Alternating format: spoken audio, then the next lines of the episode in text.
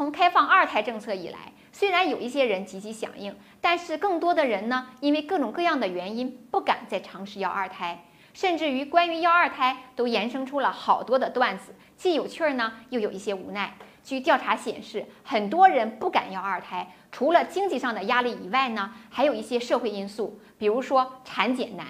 经历过的人都知道，由于医疗资源有限，产检难是个普遍存在的现象。排队挂号等好长时间，见到医生呢，几句话就被打发走了。各种检查，各种等待，真是太折磨人了。除了产检之外，还有其他更多的因素，比如说教育资源的匮乏、产假时间短、配偶陪假时间有限、低收费的普惠性质的幼儿园又少、月嫂和育儿嫂难请等等。这些问题呢，真不是有点经济能力就能解决的。因此啊，大家都呼吁。如果鼓励要二胎，让大家积极响应，那么从国家的层面，是不是应该推出一些奖励的政策，缓解摆在大家面前的难题呢？比如说，二胎妈妈的产假是不是应该更长一些？二胎爸爸的陪护假是不是应该多一些？或者呢，在工作的时间上给予一定的照顾？二胎妈妈如果全职在家照顾孩子，是不是在社保上也给予一定的支持呢？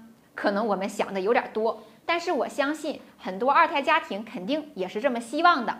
不过呢，大家别担心，最近呢，我们辽宁省政府新出台的《辽宁省人口发展规划（二零一六到二零三零年）》释放了一个重要的信号，那就是有效的落实全面二孩政策，完善全面二孩配套政策。咱们一起来解读一下。首先呢，规划指出，对于生育两个孩子以内，包括两个，就不用再去审批了，省去了手续上的麻烦。而更重要的呢，是将快速的完善二孩的配套政策，在教育、税收、社会保障乃至住房等方面，积极的探索给生育二孩的家庭更多的奖励政策，推进生育保险和基本医疗保险的合并实施，完善计划生育奖励假制度和配偶的陪产假制度等等。除此之外，政府呢还将合理的配置公共服务资源，比如说鼓励兴办月子中心、非营利性的妇女儿童医院，增加普惠制幼儿园的数量，